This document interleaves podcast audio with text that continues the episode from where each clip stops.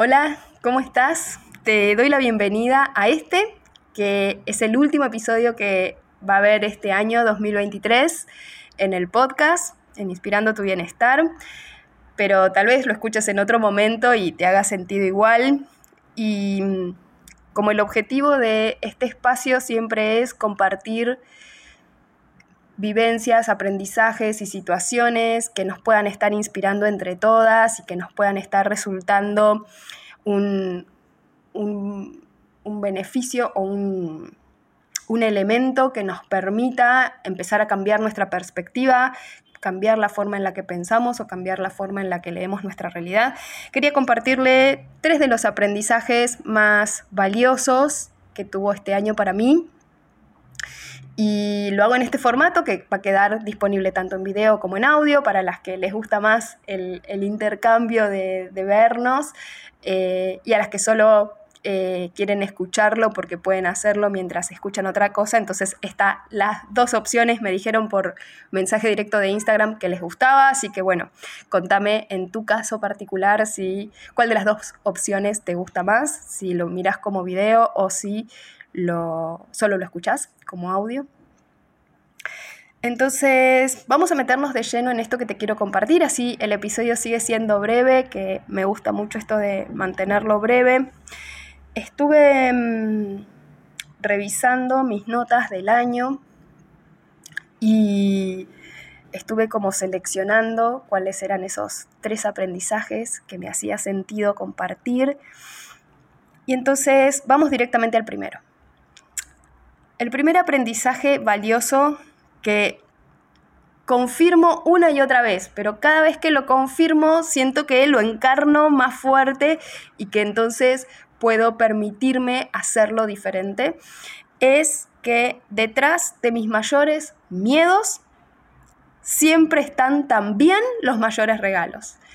Entonces, detrás de las situaciones en donde siento que el miedo es mayor o me desafía más o se activan em, más todos estos pensamientos, todas estas formas en las que se puede presentar el miedo, ¿no? que a veces son pensamientos muy lógicos y muy coherentes y motivos por los cuales no hacer algo que deseo en las tripas, en el interior, algo que me enciende, pero eh, no es el momento, no estoy preparada, no están las condiciones, todas estas postergaciones y estas Em, estos requisitos tal vez que nos ponemos, muy lógicos y muy coherentes tal vez, pero hay un fuego interno que nos dice que mm, deseo intentarlo ahora. Bien, detrás de nuestros mayores miedos siempre están los mayores regalos. Y les quiero contar, bueno, una por lo menos de las situaciones donde eso fue así para mí, porque en varias oportunidades en este año ocurrió y ratifico esto de que sí, el miedo se va a presentar, lo que es mi responsabilidad es cambiar mi relación con esa emoción para que no me frene, para que no sea un bloqueo al 100% y que me quede paralizada, para que aún sintiendo miedo, aún sintiendo inseguridad, aún no teniendo certezas, yo pueda hacer eso que me enciende. ¿Sí? Entonces, una de las situaciones donde me tuve que enfrentar a lo que para mí fue un gran miedo fue en el festejo de mis 20 años que me había recibido de médica. No sé si todas estuvieron al tanto de lo que fue ocurriendo en la cuenta y a través de los mails y a través de este, podcast, pero organicé un gran festejo compartiéndolo con, con todos ustedes y todas ustedes, en donde Em, brindé un taller gratuito que era también en relación con eh, la apertura de la cuarta edición de Prisma y donde hicimos un montón de ejercicios y de cosas súper eh, empoderantes de las que me dieron un feedback hermosísimo. Bien, ese es todo el relato bonito, ¿sí? Eso es todo toda la magia que hubo después del miedo. Antes de hacer todo esto, yo tomé la decisión de hacer una gran inversión en eh, publicidad, cosa que nunca había hecho, entonces contraté a una persona especialista en publicidad y em, me decidí a hacer una gran inversión en publicidad, un número que para mí era impensado. Y entonces, claro, ok, hago este, este, este esfuerzo, esta inversión y me empecé a llenar de miedos y de dudas. ¿Será que, que me resulta? ¿Será que es un buen momento para invertir en dólares en Facebook? ¿Será que em, voy a poder hacer todo lo que requiere de mí? Eh, todos los contenidos y todas las cosas que requiere de mí esto que me propuse hacer? ¿Será que pueda sostener todo esto? Em, ¿Será que se anote alguien? Mi duda era, ¿y si no se anota nadie? Bien. Y fue, la verdad que una gratísima sorpresa, pero 1.550 personas se inscribieron a ese taller, fueron parte de los festejos, me hicieron unas devoluciones hermosas por mail, por Instagram, del taller, de lo vivido, de los contenidos que fuimos compartiendo después. Fue la verdad y también lo que ocurrió en el grupo de Telegram, un grupo de Telegram donde íbamos también compartiendo cosas.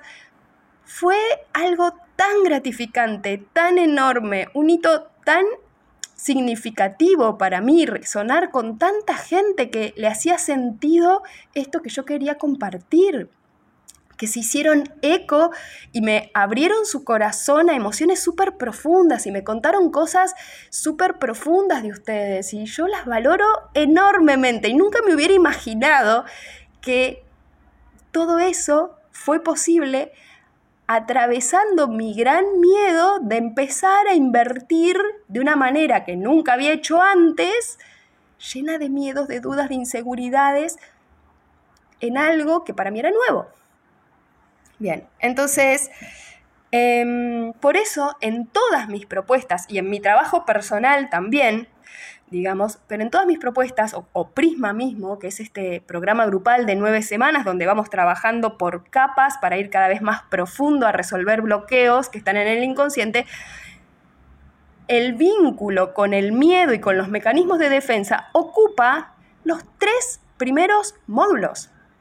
En esos tres primeros módulos nos vamos a fondo a trabajar todos los mecanismos de defensa, todos los mecanismos inconscientes que se pueden activar y que me impedirían a mí ir a lo profundo, a desbloquearme, a encontrar el origen profundo de lo que me frena, a encontrar mis conflictos no resueltos para poder avanzar hacia mi deseo, mi anhelo, mi meta, ¿sí?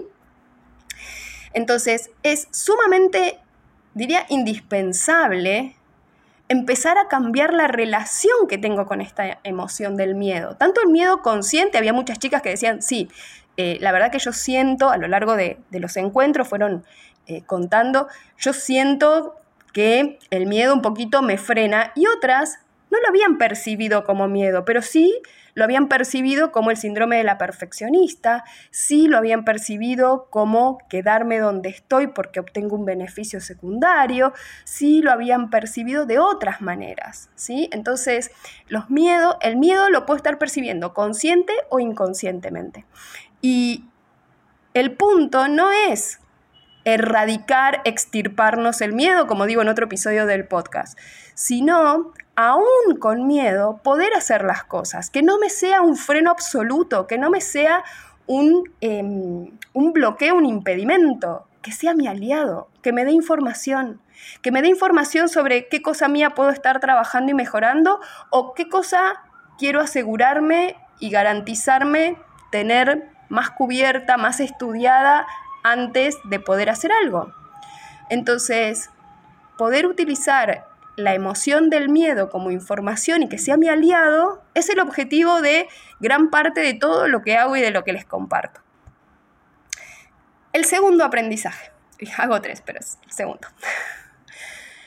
El segundo aprendizaje tiene que ver con esto de, vuelvo a comprobar una y otra vez, la importancia de la coherencia. Y cuando digo coherencia, me refiero a que es indispensable cuando elegimos a alguien para que nos acompañe en un proceso, cuando yo elijo a, mis terapeutas o cuando vos elegís a qué personas querés que te acompañen en tu proceso, que esas personas estén en coherencia con lo que proponen, que usen, habiten, encarnen las herramientas con las que te quieren brindar a vos acompañamiento.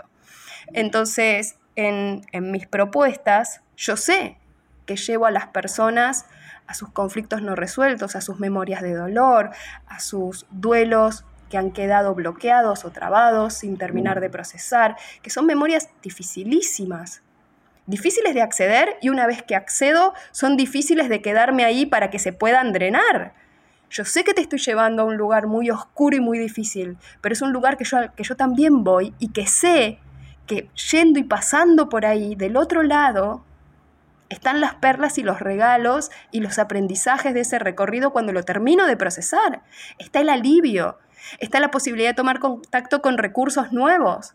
Entonces, yo ya conozco ese camino, yo ya he ido, yo quizás no he tenido la misma vivencia que vos, pero yo he ido a mis lugares más oscuros, más dolorosos, más difíciles, más aterradores o, o más, no sé, sorprendentes. He contado en distintas oportunidades en las historias cosas que me han sorprendido cuando hago proceso personal también en mis terapias. Entonces, es indispensable que la persona que elijas para que te acompañe en tu proceso viva en coherencia con lo que te propone.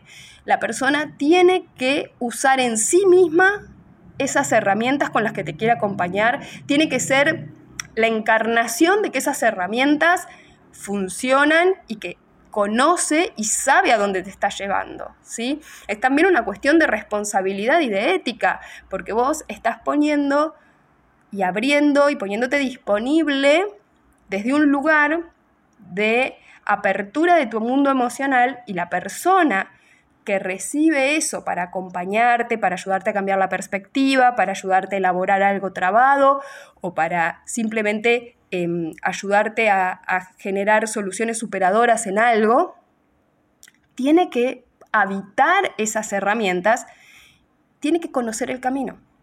Es como un guía de turismo.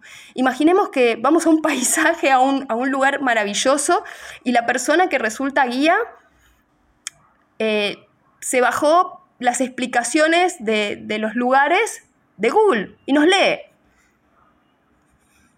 No hace sentido. Por lo general, los mejores guías son las personas que viven en el lugar, que conocen el lugar, que han estudiado profundamente, que saben qué cosas son destacables, son valiosas, son hermosas de compartir del lugar en el que habitan. Suelen ser las personas que lo transmiten con un amor, con una pasión, con una convicción y con una sabiduría distinta que el que solo lo estudió, porque lo viven, encarnan ese lugar y realmente aman ese lugar. Bien, creo que en la elección de un terapeuta esto es fundamental. Y eso me lo demostró también muchos de los encuentros de Prisma cuando yo invito a las personas a abrir su proceso, a contar delante de las demás lo que puedan estar viviendo. Yo lo hago desde un lugar de apertura de mi propia vulnerabilidad, de mis propios procesos, de las propias cosas que he tenido que revisar o que estoy revisando en el momento. Porque en un punto, por más que yo tenga las herramientas, yo también hago proceso por las cosas que voy encontrando, que se me se me activan o que me frenan o que me, se me presentan y que tengo sin resolver. ¿sí? Entonces ese lugar de humanidad y de coherencia me parece que ha sido sumamente enriquecedor, sumamente nutritivo y que ha permitido un nivel de intercambios que todavía me sigue acariciando el corazón todo lo que se compartió en la última edición de Prisma. Así que eso es algo que no cambio por nada del mundo. La coherencia entre lo que comunico lo que propongo en mis acompañamientos y mi propio proceso personal. Siento que es un valor indispensable. Y el tercero de los grandes aprendizajes que hoy te quiero compartir, tengo acá la listita y miro un poquito para abajo. Em, sigo comprobando cada vez con mayor y mayor certeza la importancia de entrenar nuestra mente consciente, voluntaria, para ver la foto completa. ¿Qué quiero decir con esto? Vengo hablando y quizás lo has visto en mis historias y en estos días lo voy a volver a subir porque la verdad que me encanta compartirlo y es algo que está al alcance de todas las personas, es algo que pueden hacer todas las personas tomes un acompañamiento conmigo o no, es una actividad que yo siempre sugiero y me parece sumamente enriquecedora y valiosa, que es esto de llevar un diario de gratitud. Nuestra mente voluntaria, nuestro pensamiento, vamos a decir, se, se considera que está alojado, nuestra mente lógica, planificadora, estratégica, está alojada en el hemisferio izquierdo, donde está el lenguaje. Y entonces es muy efectiva y muy valiosa para encontrar lo que es distinto, destacar algo que no sigue el patrón, para planificar, para idear una estrategia, para mm, ver lo que es distinto o lo que está mal, encontrar el error. ¿Sí? Entonces, es muy hábil en este tipo de cosas.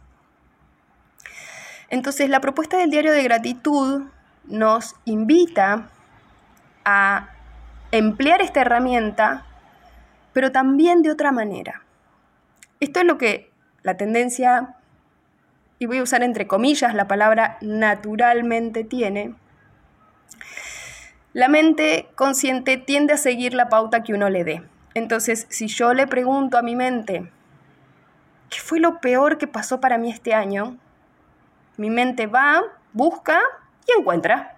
Y me va a dar una respuesta. Me va a decir, lo peor que te pasó este año fue tal cosa. La encuentra. Me trae el recuerdo, me trae la vivencia. Ahora, si yo a la mente le doy la pauta de decir, ¿qué es lo mejor que te pasó este año? Va a buscar va a encontrar. Me sonrío porque me lo encontró. Entonces, la mente sigue la pauta, la pregunta, la inquietud que tenemos. Por eso la propuesta del diario de gratitud es sentarnos todos los días, al menos unos minutos, para hacer el ejercicio y entrenar el también estar encontrando qué cosas pasaron en mi día que tengo para agradecer, qué cosas dispongo, qué cosas disfruto, qué cosas, aunque ya las tengo renaturalizadas, tengo acceso. Tengo mi casa, tengo mi cama con el colchón que me permite descansar maravillosamente, mi familia se despierta todos los días contentos, estamos eh, súper felices, compartimos un desayuno hermoso antes de iniciar nuestras actividades. Entonces, poder registrar todos los eventos, porque la mente la tenemos hiperentrenada en registrar lo que no está bien. Y entonces la propuesta es ampliar esta visión a lo que sí estuvo bueno. Muchas veces tenemos esta tendencia a que si nos pasó una cosa mala en el día, sentir que fue un día pésimo, un día negro, me pasó esto, que me trabó todo lo demás, el día fue una porquería. Y quizás fue una cosa, pero ese mismo día pasaron un montón de otros eventos en las 24 horas que no estoy poniendo en consideración y solo me estoy quedando con la sensación de que fue un día pésimo, negro de mi calendario. Yo cuento mucho que este año noté la enorme diferencia ya venir casi hace dos años haciendo este diario de gratitud, cuando a mitad de año ya lo he comentado muchas veces, eh, mi mamá tuvo un ACV y tuve que viajar de urgencia a su ciudad. Em, y era la primera vez que yo viajaba sin mi peque. Eh, y me iba varios días de casa. Y iba asustada, iba con miedo por lo que me iba a encontrar, por cómo estuviera ella, por las secuelas que pudiera tener después de, del evento. Y entonces iba, o sea, fue un día muy angustioso. Y después de, tener todos estos pensamientos y de estar como muy metida en estos pensamientos, em, me di cuenta que ese viaje lo iba a hacer junto con mi hermana.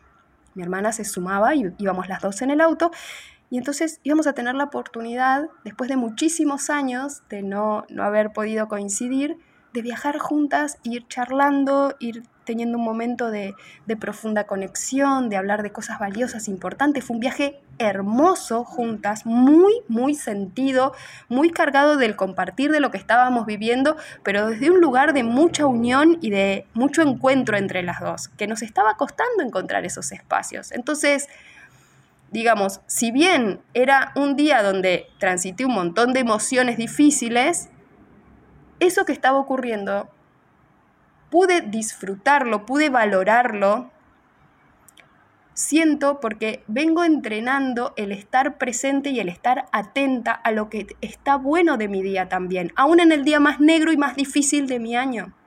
¿Sí? Entonces, eso siento que es algo que me dio el entrenamiento de todos los días rescatar, aunque sean cosas súper pequeñas, súper pequeñas. Hoy me di un espacio para demorarme y estar sola y tranquila disfrutando de mi libro favorito con mi infusión favorita. Pequeño, chiquito, pero entreno mi mente en detectar también estos eventos, porque si no estoy teniendo Imaginen una foto en blanco y negro, estoy teniendo solo los puntos negros. Y si la foto solo tiene negro, no se dibuja. Necesito también el contraste con los puntos blancos de la imagen para formar la imagen completa, ¿sí? Entonces, yo a donde voy ando comentando lo del diario de gratitud. Tanto es así que justo en estos días, hablando con una amiga, me cuenta, ay, yo me acordaba esto que vos me habías dicho del diario de gratitud y cómo te venía ayudando y todo lo que te venía pasando y qué bueno que estaba. Y sabes que se me ocurrió algo y se los quiero contar porque me parece súper inspirador para todas las personas que, conviven con infancias y que, que tienen niños y niñas en su casa.